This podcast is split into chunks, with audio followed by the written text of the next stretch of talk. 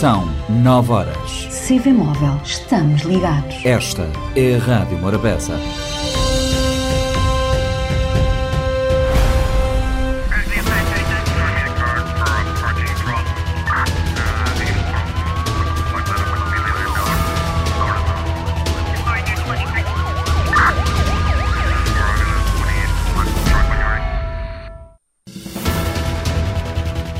O Ministério Público decidiu arquivar o processo de corrupção contra o ex-ministro dos Negócios Estrangeiros, Luís Filipe Tavares, instaurado na sequência de uma reportagem da investigação intitulada A Grande Ilusão, Cifrões e Outros Demónios, divulgada no canal português SIC, em causa suspeitas de crime de corrupção passiva por parte do então ministro dos Negócios Estrangeiros e ministro da Defesa, envolvendo um automóvel de alta gama. A decisão de arquivamento do processo é de 19 de dezembro último, mas só veio a público nesta quarta-feira. No documento, o Ministério Público afirma que as suspeitas eh, veiculadas na comunicação social não foram comprovadas e que não são suficientes para formular uma acusação. O Ministério Público mandou devolver os bens apreendidos ao ex-ministro na sequência eh, da busca e revista e apreensão, inclusive os documentos. Tudo começou nas eh, vésperas das eleições legislativas de 18 de abril de 2021, quando uma reportagem da SIC alegou a oferta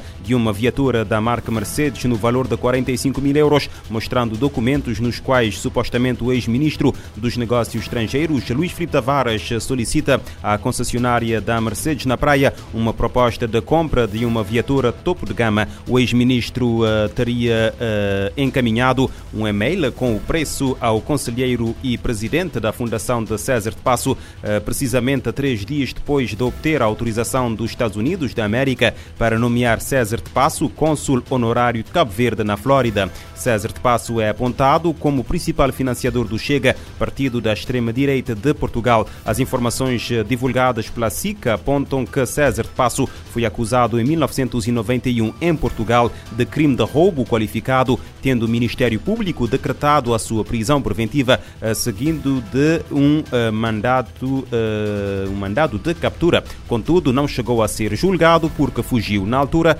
instado a pronunciar sobre o assunto, Luís Filipe Tavares disse desconhecer tais informações, indicou que na nomeação dos cônsules as autoridades cabo-verdianas não perguntam às, aos candidatos a que partido pertencem e uh, investigam tais informações. O então ministro dos Negócios Estrangeiros, bem como o primeiro-ministro, negaram qualquer ligação do governo uh, com o Chega. Na sequência das suspeitas e do processo de corrupção, Luís Filipe Tavares pediu a demissão do cargo. O Ministério Público diz agora que não há indícios de que Luís Filipe Tavares tenha cometido qualquer crime e que a compra da Mercedes foi feita com recurso a empréstimo. Ficou em prisão preventiva um indivíduo do sexo masculino de 33 anos de idade, natural da ilha de Santiago, suspeito da prática de um crime de roubo na via pública em São Filipe no Fogo de acordo com o um comunicado da Procuradoria-Geral da República, emitido esta quarta-feira, a detenção fora de flagrante delito aconteceu no âmbito da investigação de um auto de instrução registrado na Procuradoria da República da Comarca de São Filipe. Efetivada a detenção em coadjuvação com a Polícia Nacional, a Procuradoria-Geral da República informa que o suspeito foi submetido ao primeiro interrogatório judicial em conformidade com o requerimento do Ministério Público e foi aplicado ao arguído a medida de equação de prisão preventiva.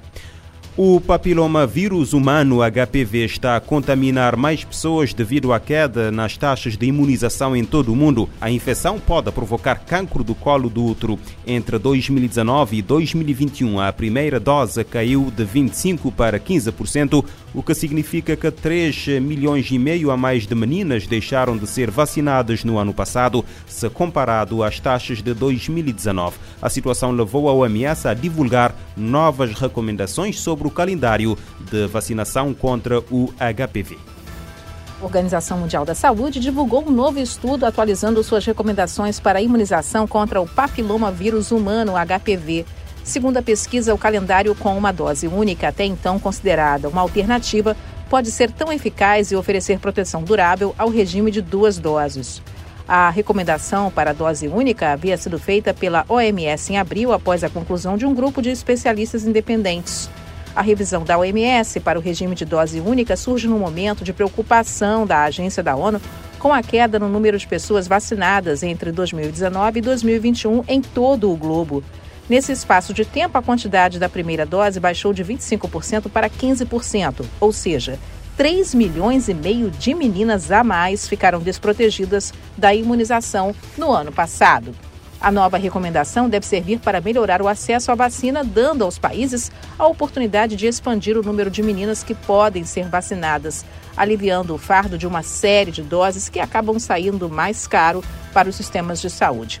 É fundamental que os países fortaleçam os programas de vacinação contra o HPV e apressem a implementação do calendário de doses para reverter qualquer queda na cobertura. O papiloma vírus humano é uma das maiores causas do câncer do colo de útero. A recomendação da OMS é oferecer uma dose ou um regime de duas a meninas de 9 a 14 anos. Já mulheres, adolescentes e jovens de 15 a 20 anos de idade podem tomar uma ou duas doses, dependendo do programa. Mulheres de 21 anos ou mais devem tomar duas doses com um intervalo de seis meses. O público-alvo das campanhas de vacinação contra o HPV são meninas de 9 a 14 anos que ainda não começaram a vida sexual. A imunização em alvos secundários, como meninos ou mulheres mais velhas, é recomendável quando seja disponível e acessível. O câncer do colo do útero é o quarto mais comum em mulheres e mais de 95% dos casos resultam do HPV, transmitido sexualmente. Evitar o câncer através de programas de vacina mais eficientes é um passo fundamental para evitar mortes e doenças desnecessárias. Da ONU News, em Nova York, Mônica Grady. Em Cabo Verde, a vacinação de meninas contra o vírus do papiloma humano arrancou a 17 de agosto do ano passado. A vice-chefe da ONU, Amina Mohamed, pede ao Conselho de Segurança para avaliar a possibilidade de envio de força especializada ao Haiti. O país caribenho eh, sofre com violência de gangues e insegurança alimentar grave. A vice-secretária-geral da ONU, Amina Mohamed, falou ao Conselho de Segurança nesta quarta-feira sobre a situação no Haiti. O país vem sofrendo com a violência das gangues que impedem a circulação de pessoas, bens e ajuda humanitária. Além do ressurgimento do cólera, a insegurança alimentar aumentou em níveis altíssimos. Cerca de 155 mil haitianos estão deslocados e as crianças não podem ir à escola porque as aulas foram interrompidas. A country that remains a priority for the United Nations and more personally to the Secretary General and I. Amina Mohamed afirma que o Haiti continua sendo uma prioridade para as Nações Unidas.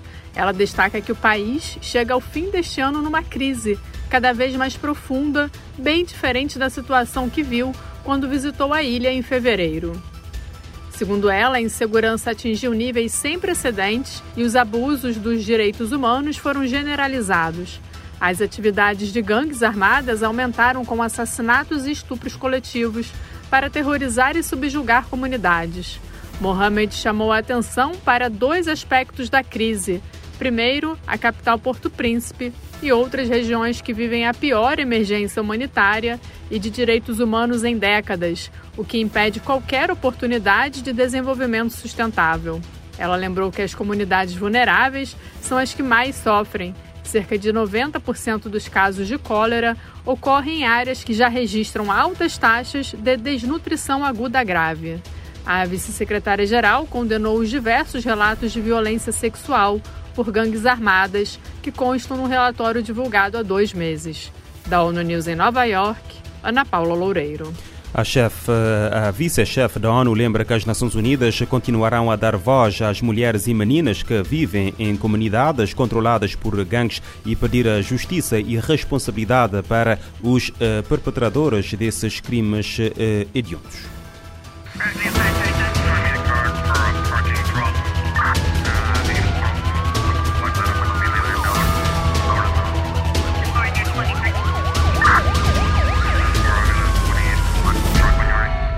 Este programa está disponível em formato podcast no Spotify e em radiomorabeza.cv.